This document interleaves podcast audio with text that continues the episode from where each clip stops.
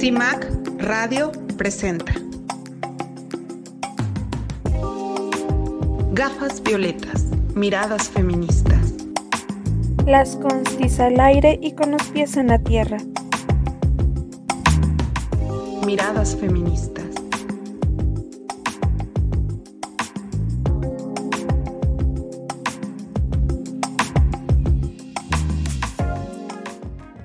Hola, ¿qué tal? Bienvenidas todas, bienvenidos todos a una emisión más de Gafas Violetas, el programa donde las constis están al aire. Nos da mucho gusto reunirnos en esta ocasión con mis compañeras y con nuestra invitada. Le doy la bienvenida a, este, Ivonne. ¿Qué tal, Ivonne? Hola, Vero, muchas gracias. Gracias por estar a, las personas que nos están escuchando y que también nos están viendo.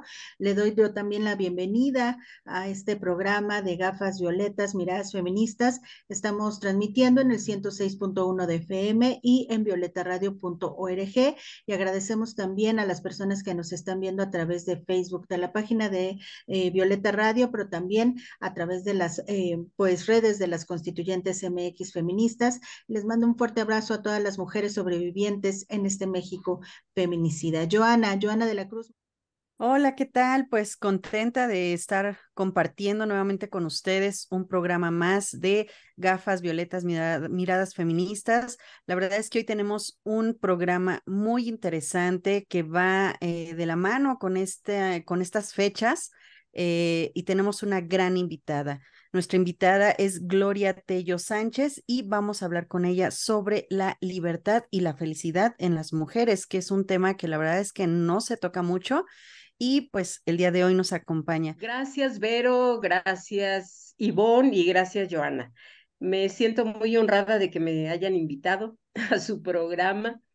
Eh, el tema, como siempre, pues es un tema del que no hablamos mucho, del que no hacemos mucha reflexión, sobre él y sin embargo es un tema muy, muy significativo. Este, bueno, me pidieron antes eh, que, que diga Hablarás un poco de quién. soy yo? Sí. no, ¿quién eres tú? bueno, pues yo soy una educadora feminista que una de las cosas que me pues que me siento muy, muy orgullosa yo es de haber, bueno, soy originaria de una comunidad campesina este, en el estado de Querétaro. Y bueno, pues ahí nací, eh, hice mi educación primaria y salí posteriormente a la, a la capital, a Querétaro, a estudiar la secundaria y a seguir. Y pues de allí ya a la Ciudad de México. Yo eh, estudié la carrera de historia y bueno, pues yo vengo de una experiencia también popular, de trabajo popular en las colonias del sur acá en la Ciudad de México.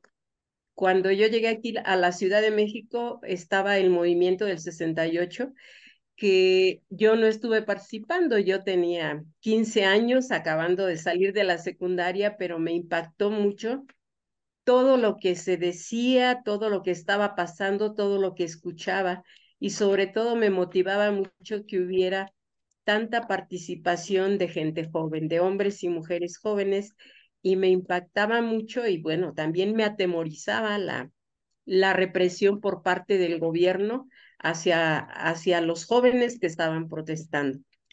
En, en, la, en las colonias, unas colonias pobres acá del sur de la ciudad, Em, yo me integré a un grupo de jóvenes, este, hombres, mujeres. No aparecía el tema de feminismos y esto eh, con los jesuitas y entonces yo formé parte de un grupo de jóvenes a quienes los jesuitas pues nos daban orientación, nos eh, estábamos, empezamos a estudiar marxismo y toda una preocupación allí por la problemática social y la desigualdad que, pues, que estaba latente en ese tiempo. Posteriormente yo ingresé también a un grupo de grupos de pobladores pobres que luchaban por obtener una vivienda y bueno, yo vivo actualmente en un proyecto de una cooperativa de vivienda hace más de 45 años este, que vivimos aquí, mis vecinas, mis vecinos y yo, que no tenemos un proyecto político como el que teníamos entonces, pero sí tenemos una convivencia social. Em, ya la paz ahí donde inquietud y esa sobre todo, ay, es una desazón, un descontento por las condiciones y por la forma en que las mujeres, ¿verdad?, éramos tratadas.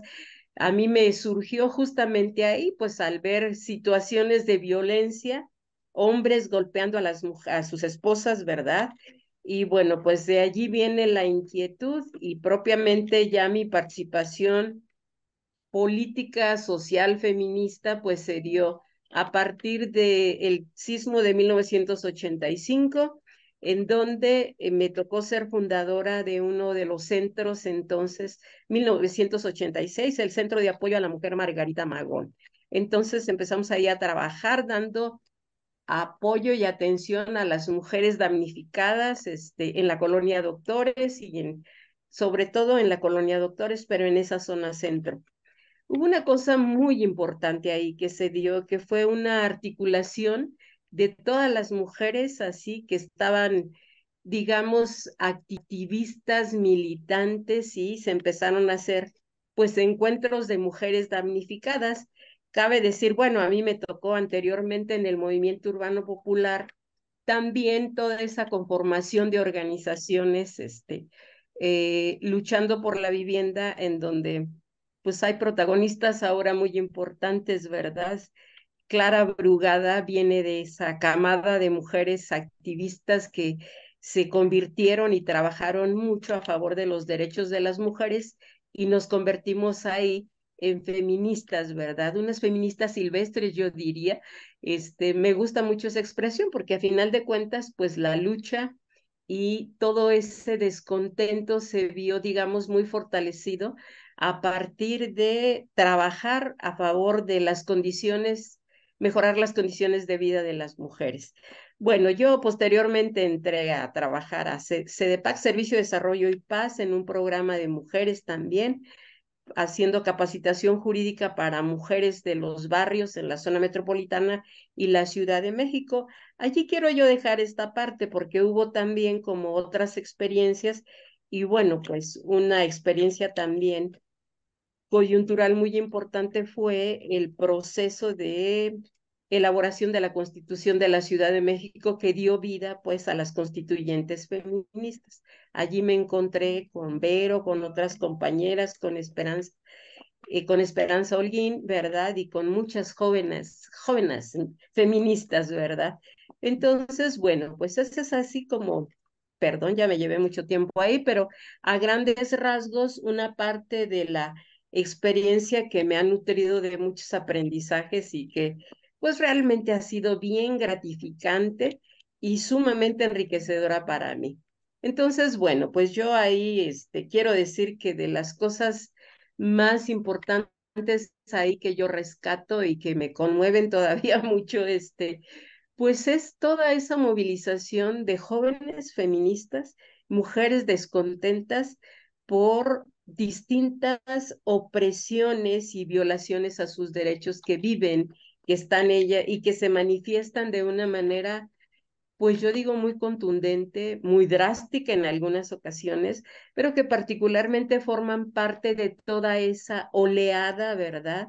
de aprendizajes, de descontentos y de cómo de generación en generación se han venido transmitiendo conocimientos, derechos, nuevas formas de visualizar eh, este, este feminismo, ¿verdad? Este, a mí no me gusta mucho ese lenguaje así tan ah, tecnocrático, ¿verdad? De perspectiva de género. Lo entiendo que tiene que estar en las leyes, pero a mí particularmente me gusta mucho más hablar de una causa más, de una política feminista, ¿verdad? Con una definición muy clara de búsqueda de transformación de las vidas de las personas y pues de este mundo y de esta humanidad en la que estamos viviendo. Sí, no cabe duda que en nuestras vidas, muchas mujeres hemos tenido un gran detonante que nos han hecho ver la realidad y la situación donde estamos colocadas, ¿no? Y, eso nos ha generado este, esta necesidad de hablar de, por nosotras y por las demás mujeres, ¿no? Y, y, bueno, el feminismo pues nos ha encausado muchas inquietudes y muchas veces pues vamos por la vida como mujeres y, y vamos eh, encontrando trabas, vamos encontrando muchos, muchos, muchas limitantes, pero también vamos encontrando otras mujeres, otras mujeres que nos permiten y nos descubren este mundo en el que podemos nosotras hacer cambios hasta donde nos dejan. Y precisamente ese es uno de los temas de este programa.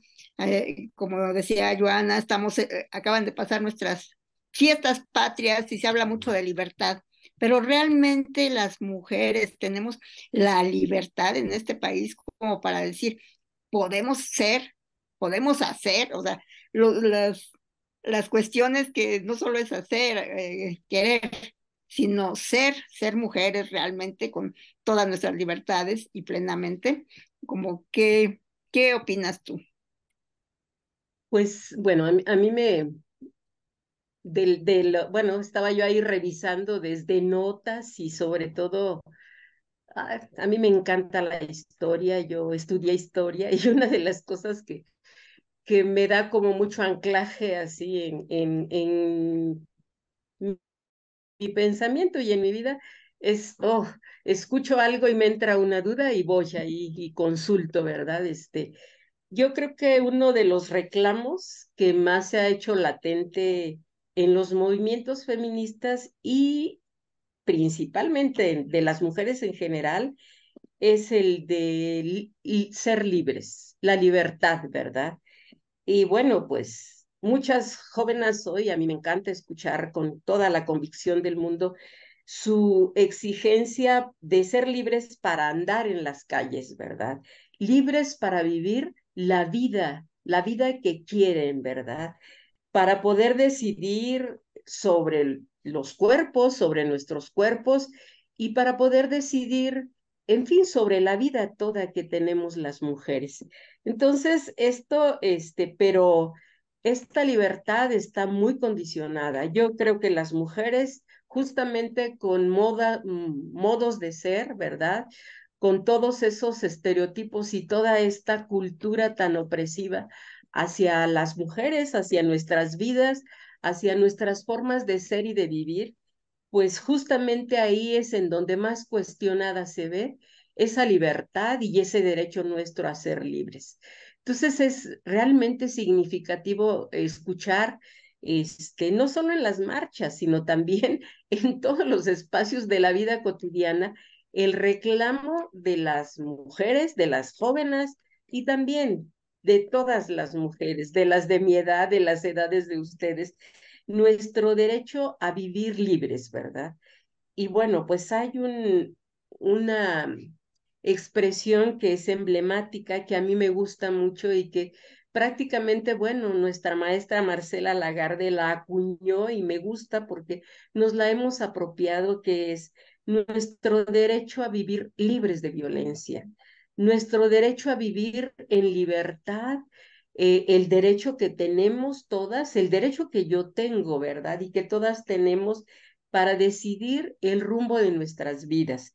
Yo creo que ese es así como un elemento que se nos ha vuelto más cotidiano, que las mujeres de mi edad, por ejemplo, era sumamente complicado. Por un lado, darnos cuenta, todo el mundo, pues ahí de las teóricas y de las mujeres, de las feministas que han escrito, pues hablan de ese malestar, ¿verdad?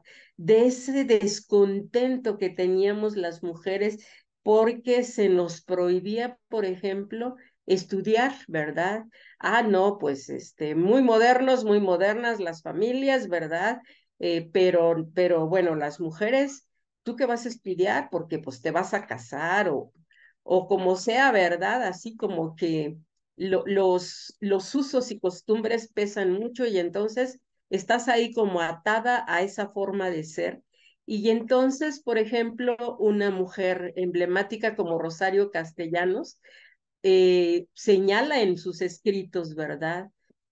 Habla de otro, es posible, es necesario, algo así, otro modo de ser mujer.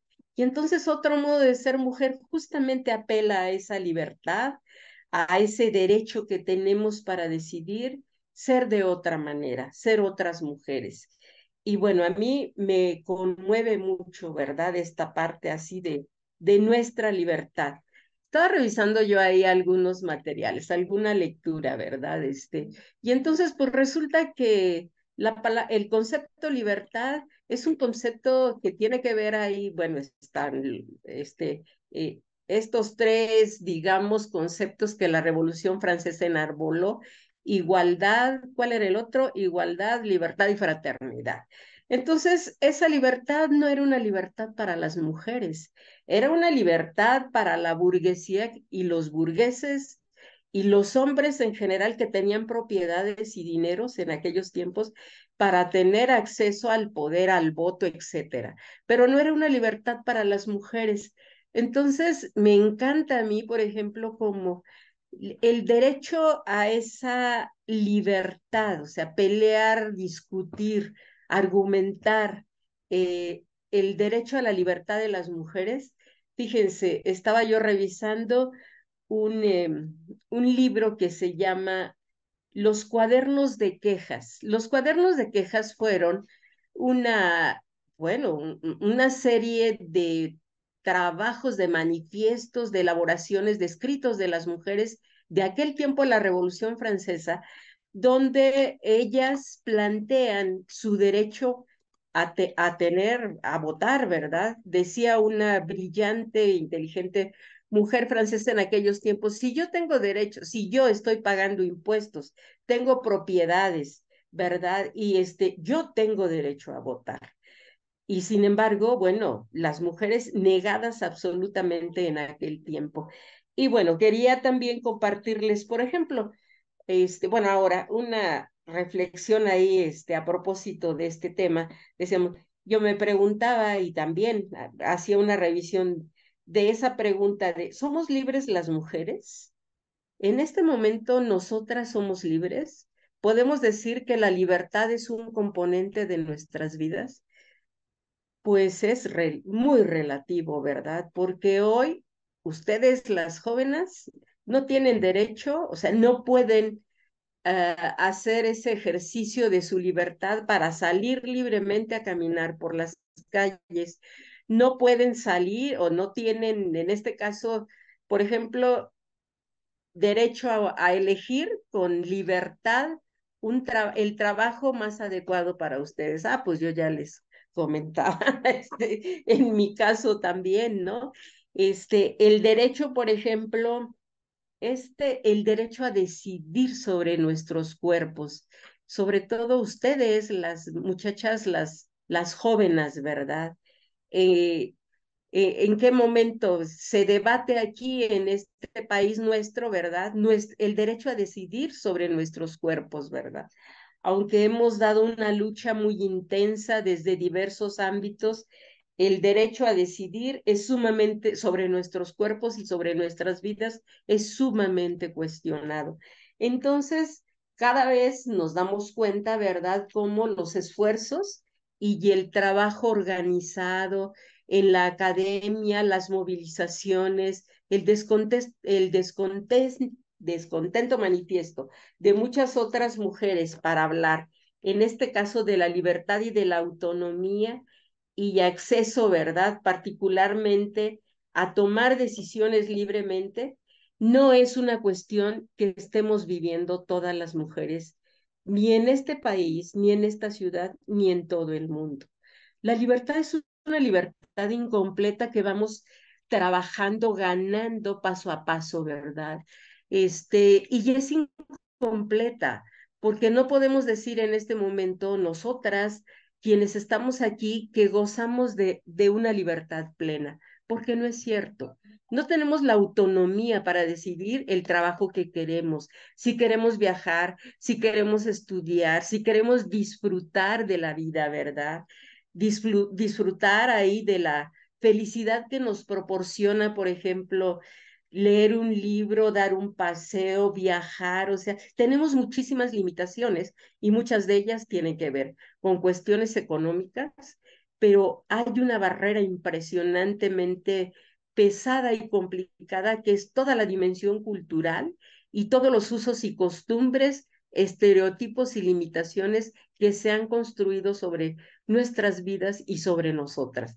Yo no me quiero poner ahí tampoco así como muy trágica, ni mucho menos, porque pienso que, entre otras cosas también, tenemos muchas cosas sumamente disfrutables nosotras, que hemos conquistado, que hemos particularmente trabajado mucho, pensado, soñado, para que muchas de ustedes, yo creo que Joana, Ivonne, muchas de las de las personas, de las mujeres, de las personas que nos están escuchando, tienen también que hacer una selección y una, digamos, eh, escoger las cosas disfrutables que nos pasan en esta vida, ¿verdad?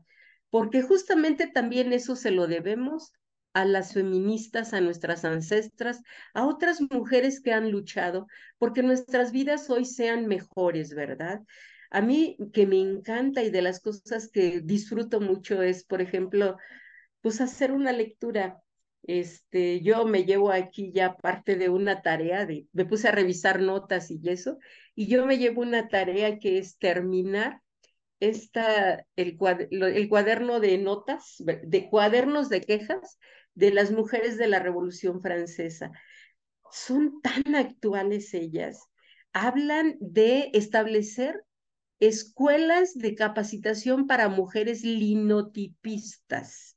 Las mujeres no tenían acceso. Esos oficios de, de ser, bueno, entiendo que es como para prensas y periódicos, ¿verdad? Entonces las mujeres no tenían acceso a esos espacios. Y ellas, hay una de ellas que, que escribe y argumenta la necesidad y la posibilidad de hacer unas escuelas de capacitación para mujeres linotipistas. De veras que todos esos son elementos de libertad en donde ella tuvo y todas ellas la posibilidad de escribir y de soñar y de pensar justamente en todos esos elementos libertarios de derechos y de, disfrute para otras mujeres. Entonces, me gusta mucho pensar justamente cómo esa libertad y esa autonomía la estamos construyendo y la hemos ido construyendo paso a paso. Hemos ido cincelando justamente todos estos elementos libertarios de justicia social, de derechos, de utopías, de conocimientos y de ser otras mujeres. Hoy somos otras mujeres. Y eso me da una profunda alegría, me da un gusto enorme, así, este, pues de mirar justamente todo este pensamiento, todos estos conocimientos, todos esos elementos, digamos, que se han ido y que hemos ido forjando y que nos hemos ido apropiando y que ustedes están difundiendo también a través de este, pues de, de, de, esta estación de radio, de este programa. Entonces, sí creo y les digo que cada que yo escucho o que escribo algo, ¿verdad? Así que me piden, ay, escribir alguna uh, alguna nota, ¿verdad? O al, alguna cuestión que tenga que ver justamente con eh, ese reconocimiento de la trayectoria de las luchas, el rescate de la memoria de las mujeres. Esos son eh, aspectos muy libertarios y muy conformadores de una, de, de otra forma de reconocer la memoria, la historia y el ser de las mujeres. Y siempre creo que esto va muy junto, muy aunado a todo este aspecto de la libertad, la autonomía, los derechos y ser otras mujeres en este mundo profundamente desigual. Tenemos que reconocer que la discriminación y la desigualdad son dos elementos allí que permean de manera muy fuerte todavía en nuestra cultura y bueno, pues son parte de los aprendizajes que en donde nosotras también nos hemos formado y que hemos tenido que desaprender. Y bueno, pues quisiera, no sé si ustedes quieran comentar algo más, pero decir que también el, el asunto de, de la libertad. La libertad creo que tiene un apellido para mí y una connotación eh, feminista, profundamente feminista, porque originalmente el concepto libertad fue, digamos, eh, se, se acuñó pues en el neoliberalismo, ¿verdad? Y en esa revolución burguesa, bueno, en Francia, ¿verdad? En 1789. Entonces creo que el asunto, la idea de libertad, de la libertad que nosotras queremos hoy disfrutar, construir, hacerla colectiva, no es la libertad individual y neoliberal, ¿verdad? Que nos plantean, pues allí los teóricos neoliberales. Lo que nosotras las feministas queremos es una libertad colectiva, eh, porque a final de cuentas la libertad colectiva es la que fortalece nuestro proyecto, fortalece nuestras vidas, fortalece una cultura abierta, ¿verdad?, a los nuevos aprendizajes y a desaprender toda esa dimensión opresiva, victimizante y profundamente descalificadora de lo que somos y hemos sido las mujeres. Entonces, queremos mujeres libertarias. Ahorita me viene al pensamiento a mí una mujer profundamente inspiradora para mí, que es Alejandra Kolontai. Hace dos siglos o tres siglos, ya no recuerdo, tres siglos, este, Alejandra Kolontai en, su en sus trabajos, ¿verdad? Ella habla de las mujeres de alas desplegadas, mujeres que van buscando cambiar sus vidas, ¿verdad? Y que van particularmente, sobre todo, a la búsqueda de aspectos nuevos, profundamente libertarios. Entonces ella habla de, de las mujeres célibes en su libro que se llama La moral, ah, la mujer nueva y la moral sexual. Ella habla de las mujeres célibes, aquellas mujeres que no se comprometen, digamos, en la vida matrimonial y en todos los convencionalismos sociales, pues que en su momento ella vivió y todas las mujeres de su tiempo. Ella habla de las mujeres célibes, las que van en la búsqueda de generar proyectos y aspectos nuevos que ella eh, como política, ella era la representante del Departamento de la Mujer en aquellos tiempos de la primera revolución bolchevique. Y entonces es la primera mujer que creó políticas públicas para las mujeres, lavanderías, guarderías, espacios colectivos para las mujeres. O sea, no es una novedad, ¿verdad? Hoy todo esta, toda esta dimensión del sistema de cuidados del que hoy estamos hablando y que, por cierto, los sistemas de cuidados y las políticas públicas que favorecen para que favorecen la condición, las condiciones de vida de las mujeres, tienen un antecedente muy importante en esta señora a quien yo respeto, eh, este, nuestra ancestra, doña Alejandra Colontay. Entonces, bueno, una aspiración muy bonita, muy motivadora, muy liberadora es eso, que nos constituyamos todas en mujeres de alas desplegadas, ¿verdad?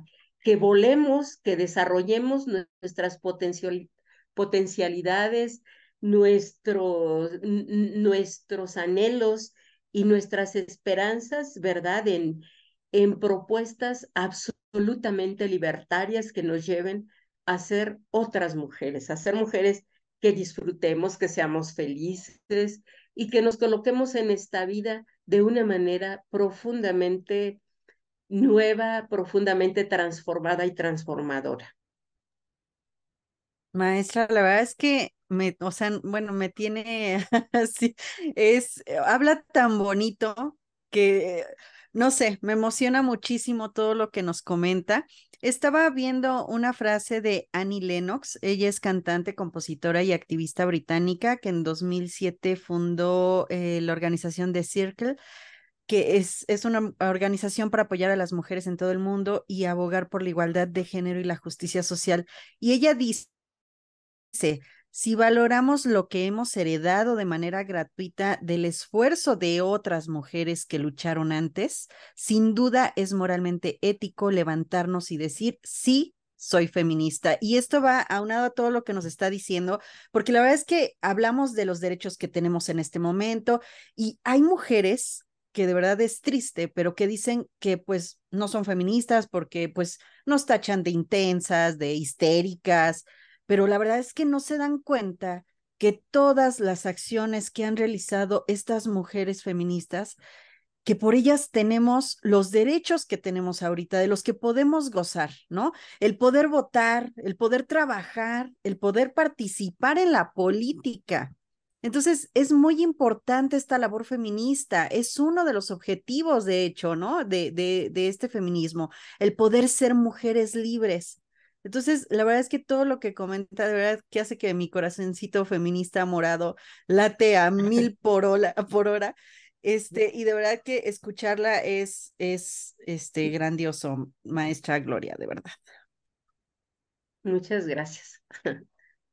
Gracias. Vamos a una pausa y regresamos a seguir compartiendo historias con la maestra Gloria Tello Sánchez, historiadora y activista feminista. En CIMAC Radio queremos escucharte.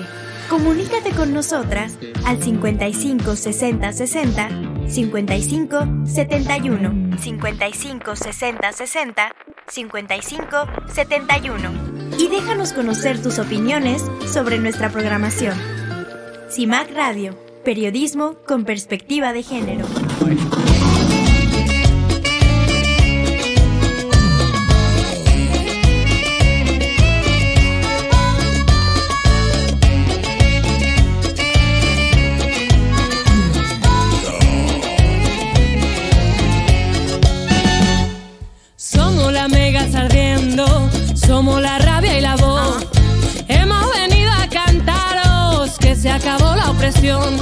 Somos el eco que rompe toda verticalidad. Siguen soplando los vientos de osadía y libertad.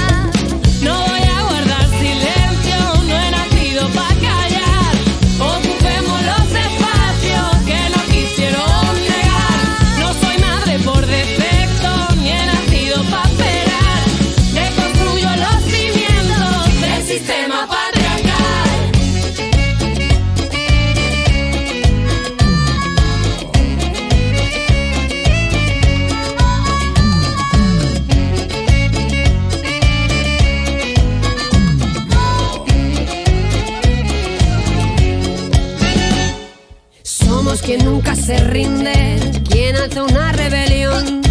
Una gran ola que embiste este sistema feroz. Desaprendiendo el camino, construyendo al caminar. La libertad se conquista con las ganas de luchar.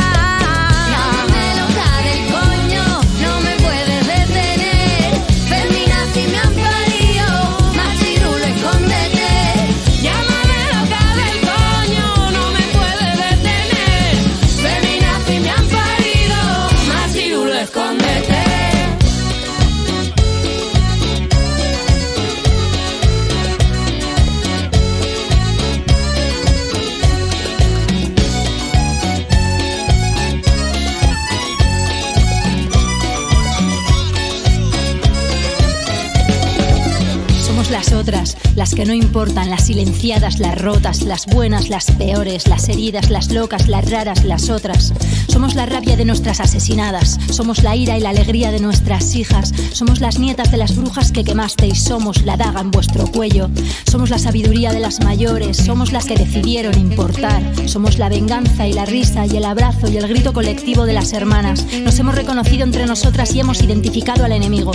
Nos hemos dado la mano y la palabra. Queremos lo que es nuestro y lo queremos ahora. Queremos poder ser, queremos libertad. Somos una, somos todas.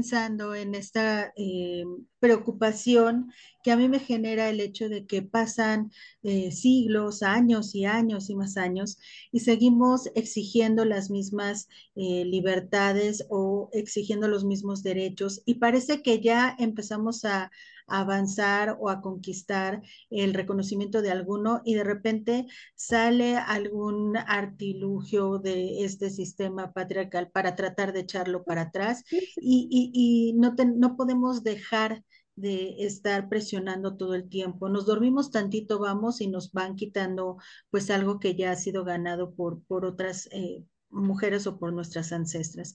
Y esto me deja pensando en si de verdad tenemos una esperanza real de poder alcanzar esa libertad en algún momento, si hay posibilidades de llegar a ello. Bueno, a mí me, bueno, quiero, yo, yo sí creo que los, todos estos conceptos, todos, todas estas convicciones y eso que le llamamos nuestra agenda, la agenda política feminista, tenemos que concretarla. Y yo creo que hay una cosa que a mí me viene motivando mucho últimamente, pues yo tengo ahí como aspiración eh, dejar mi trabajo pues en este año, mi trabajo asalariado, pensionarme, fíjense el asunto de no tengo derecho a una, a una, eh, a, una jubilación por, bueno, una cuestión ahí muy, muy concreta, ¿verdad? Entonces me voy a pensionar, pero a mí no me gusta la idea de venirme a mi casa, bueno, Sí, sí, porque tengo muchas cosas, muchas lecturas pendientes y muchas cosas que hacer. Pero fíjense, también el método, la forma de hacerlo, ¿no? El feminismo es profundamente creativo y nuestra libertad que tenemos de pensamiento y particularmente de poner en práctica y traducir. Justamente yo digo, hoy nosotras, ustedes le han puesto gafas moradas, ¿verdad? Pero hay una lectura que hacemos siempre hoy de todas las cuestiones que se nos presentan, el documento, la política pública, y, de, y lo concretamos, o sea, yo creo que en esa integralidad que el feminismo nos ha dado, dicen desde lo político hasta lo íntimo, ¿verdad? Hasta los espacios cotidianos del país. La queremos la democracia en el país y también en nuestras casas queremos la libertad en el país y también la libertad en nuestras casas. Entonces, bueno, pues yo desde que estaba en las constituyentes había algo que me retaba y me reta profundamente. Hablamos mucho las feministas de hacer un, un trabajo territorial, trabajo territorial con mujeres, porque creo que todas ustedes, nosotras, muchas de quienes nos están escuchando somos profundamente afortunadas por tener espacios de trabajo, de conocimiento, de intercambio, de apapacho, de encuentro agradable y que nos da mucha felicidad, pero hay muchas otras mujeres que no. Yo vivo en una colonia popular, así de, de esas colonias, bueno, arriba, arriba, en la colonia de arriba, donde trabajo pues es una colonia sumamente estigmatizada por, por niveles de pobreza, por aspectos así que, pues que deterioran mucho las condiciones de vida de, lo, de todas las personas. Y yo digo sobre todo de las mujeres y de los niños y las niñas. Entonces, yo traigo ahí una propuesta desde hace tiempo eh, motivada, muy, muy motivada también, pues en lecturas y experiencias de otras mujeres, de formar un círculo de mujeres aquí en este barrio, arriba de donde, yo trabajo. Entonces, tengo dos años eh, intentando formar un círculo de mujeres y ya ha sido tan complicado porque la vida de las mujeres en estos barrios es sumamente difícil. Las mujeres van a trabajar fuera de sus casas y regresan a trabajar adentro de sus casas, tienen niños, niñas a los cuales atender o medio atender o medio acompañar y entonces ha sido sumamente complicado.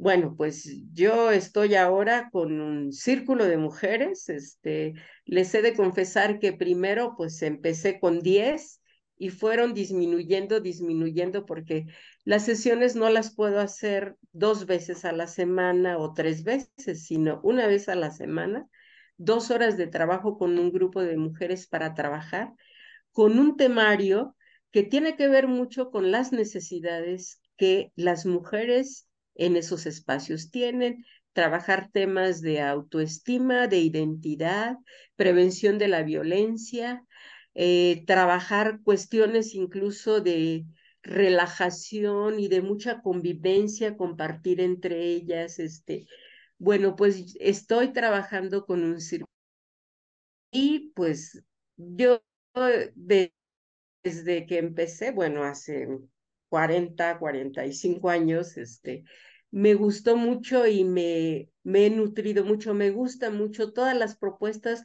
de formación y capacitación para mujeres.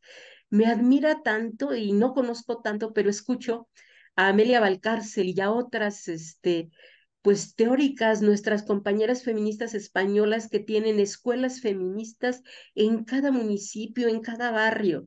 Sería muy importante acá en este país nuestro tener escuelas feministas, ojalá, imagínense en cada estado, sería maravilloso, ¿verdad? Tener un, no sé cuántas escuelas feministas aquí en la Ciudad de México.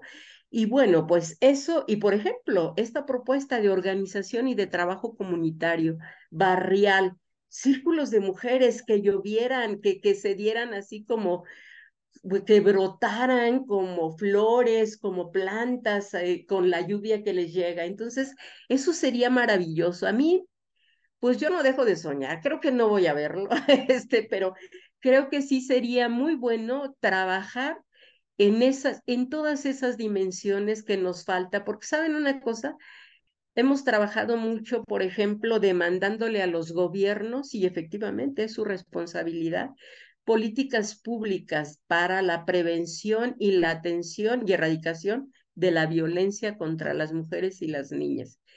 Este, eso es una cosa muy importante, pero siento que muchas feministas que se especializaron y se concentraron en esos temas y en esos ámbitos se han quedado, digamos, o sea, que, que allí ha habido como una especie de atore, que no ha habido un desarrollo mucho más allá este, y que bueno, pues ahí se va a desatorar. Yo estuve trabajando el año pasado este, aquí en la alcaldía de Tlalpan y nos tocó la creación a otra compañera y a mí de un centro de atención a mujeres víctimas de violencia.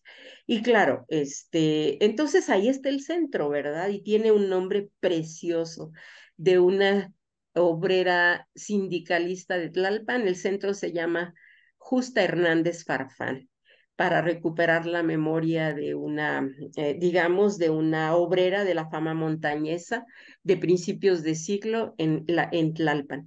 Entonces, me regreso a esto. Yo creo que desde fuera de los ámbitos gubernamentales, en eso que llamamos ciudadanía, sociedad civil está sumamente desprestigiado, ¿verdad? Pero como ciudadanas, y habitantes de nuestros territorios, tenemos que implementar estas iniciativas. A mí me tiene allí, este, pues sumamente, bueno, yo dos horas que trabajo con las compañeras una vez a la semana y yo estoy, he notado así como un proceso de fortalecimiento de las propias compañeras, de su empatía, de su propia identidad, en fin. Eso, y bueno, yo llevo unos meses de este año, ¿no? Y quiero y seguir de necia allí. Y bueno, pues eso, los círculos, los grupos de mujeres, trabajar, este, formarnos, implementar iniciativas. Esa parte es, está como muy silvestre. Nos hace falta mucho trabajar esos ámbitos porque me encanta la, hoy las escuelas, la que ustedes están trabajando, ¿verdad? Desde las constituyentes, es un ejemplo y un modelo. Deberíamos de tener muchas, muchas y que sean profesionales, que sean con una, eh, digamos, con un nivel formativo eh, sumamente, digamos, este, profesional, valga la repetición.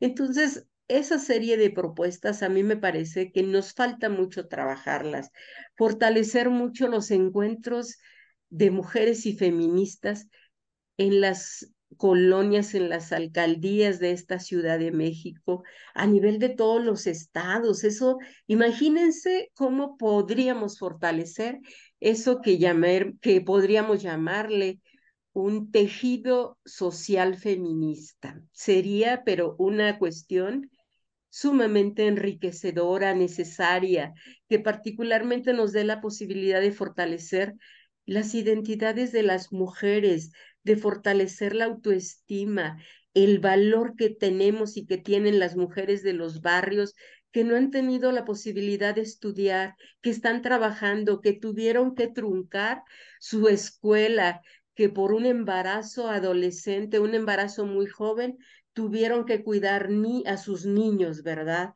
Y una serie de situaciones impresionantes en la vida de esas mujeres. Entonces, bueno, yo digo que tenemos materia para trabajar, que tenemos incluso ahí como, pues yo me siento, ¿verdad? En el tiempo que me quede, ¿verdad? Con un compromiso y que además es una experiencia que a mí me enriquece mucho, me nutre mucho. Y bueno, pues también es probar, ¿verdad? Yo digo que el feminismo tiene que llegar hasta esas dimensiones comunitarias para fortalecer la vida y la libertad de las mujeres. Sí, por, desgracia, este, muchos espacios de esos pues se convierten en espacios, simplemente los abren para cumplir con un programa de gobierno y se queda ahí. Pero yo eh, también tuve la suerte de, de participar en unos talleres en las colonias, estas tan pobres que hay por la fama, este, arriba de la Miguel Hidalgo y todo, en este programa que hubo contra contra, que eran los talleres comunitarios -huh. contra las violencias hacia las mujeres, y me di cuenta también que les hace falta un espacio para hablar de ellas. Como tú dices, las mamás, las, este, las chicas no tienen dónde, o sea, en sus casas no tienen ni el modo, ni el tiempo, ni la manera. Y cuando les abren estos espacios, tienen ganas de hablar de ellas, de aprender nuevas cosas. Se les dificulta mucho, como tú dices, y evidentemente todas esas labores de cuidados del hogar, del trabajo, de a ver qué hago y cómo resuelvo los problemas de mi hija, mamás jóvenes que se vuelven abuelas porque su chiquita de 14 años parió y entonces se vuelve la mamá, la abuela y todo al mismo tiempo de todos, ¿no? Pues Gloria, te agradecemos muchísimo todas estas experiencias, nos, nos encantó que estuvieras con nosotras porque pues nos muestras otro panorama, ¿no? Otra manera, estas enseñanzas de, Ale, de Alejandra que muchas los hemos leído por muchos años, y nos hacen reflexionar muchas cosas, porque las mujeres de todos los tiempos realmente eh, buscamos este, este espacio para abrirnos, este espacio para, pues para ser nosotras, ¿no? Y para pues, fortalecernos en nuestra individualidad y en nuestra colectividad. Te agradecemos mucho el haber estado con nosotras. Gracias. Gracias. Muchas, muchas gracias a ustedes. La verdad, un gusto. Vamos a una breve pausa. Regresamos para continuar a través del 106.1 de FM y violetaradio.org. En CIMAC Radio queremos escucharte. Comunícate con nosotras al 55 60 60 55 71 55 60 60 55 71 y déjanos conocer tus opiniones sobre nuestra programación. CIMAC Radio, periodismo con perspectiva de género.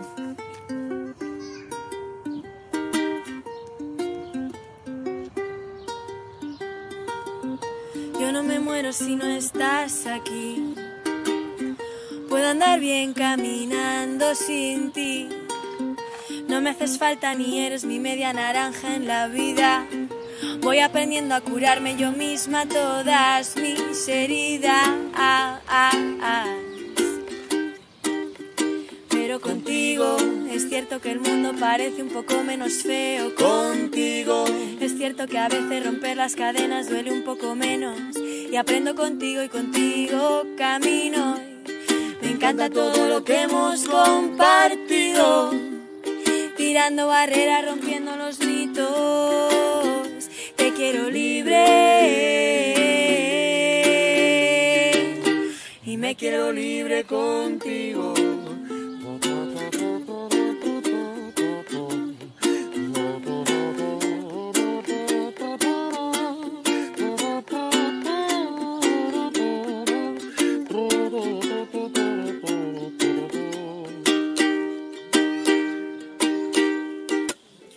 Dicen que da miedo la libertad. No sentirla nunca más miedo me da. Nadie nos dijo que fuera a ser fácil sacarse de dentro los cuentos de un príncipe azul. La luna me dice que puedo ser bruja, ser fea y violenta y matar a algún rey. Romper los esquemas, quebrar el sistema, coger una escoba y en vez de barrer, lanzarme a volar en la noche. Sin miedo de ir sola por un callejón. Sin miedo de hacer lo que me salga del contigo. Es cierto que el mundo parece un poco menos feo Contigo. Es cierto que a veces romper las cadenas duele un poco menos. Y aprendo contigo y contigo camino. Me encanta todo lo que hemos compartido. Tirando barreras, rompiendo los mitos. Te quiero libre. Y me quiero libre contigo. Oh, oh, oh. Te quiero libre y me quiero libre contigo. Oh, oh, oh. Wow, wow, wow.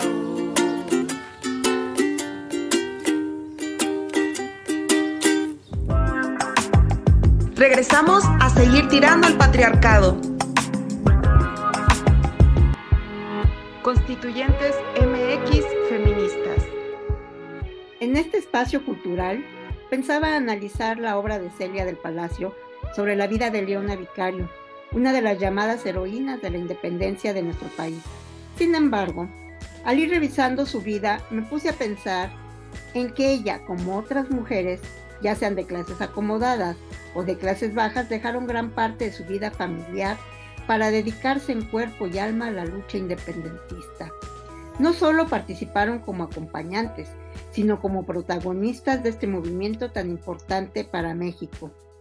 Como siempre, al escribir los hombres la historia, los nombres de gran cantidad de mujeres de esa época quedaron olvidados o solamente registrados en algunos textos que no han sido del interés popular ni de la mayoría de los estudiosos de la historia.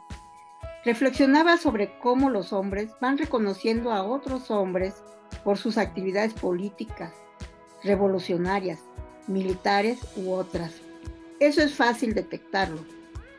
Sí, simplemente revisamos los nombres de los estados de nuestro país.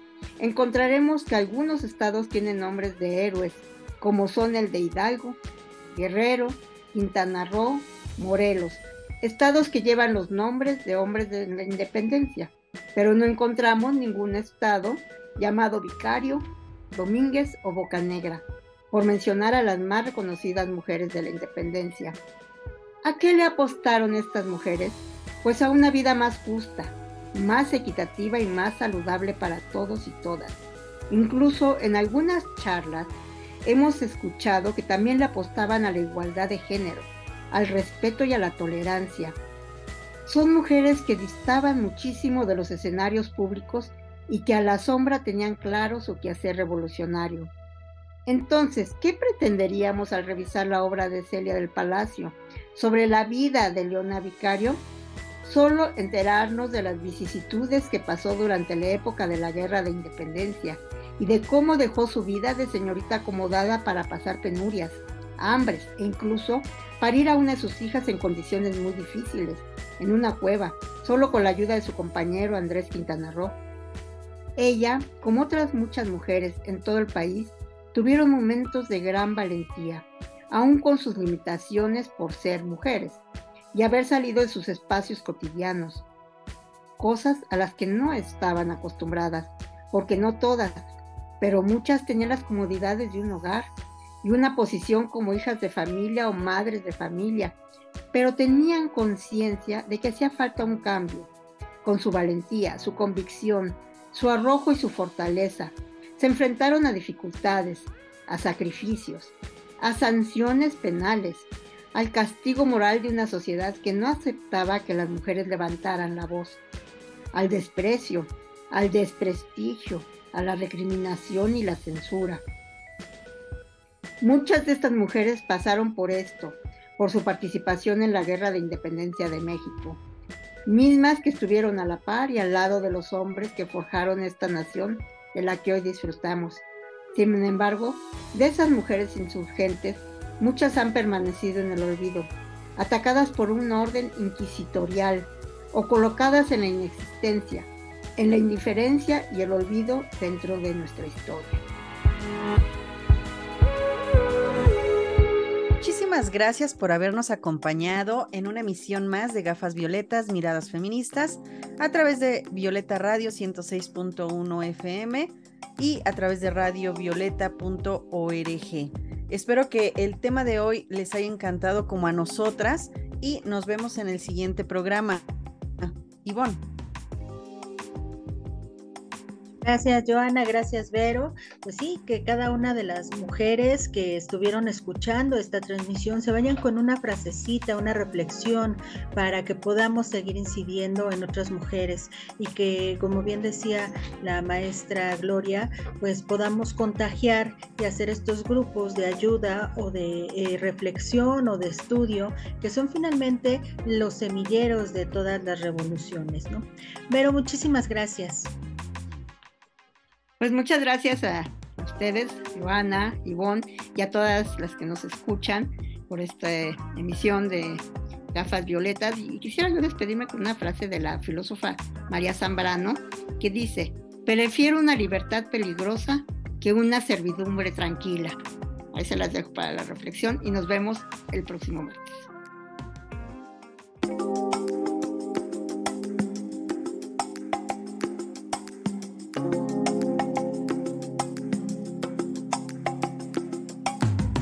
Gracias por habernos acompañado. No olvides que la próxima semana tenemos una cita. Gafas violetas, miradas feministas. Las constituyentes marcamos precedentes.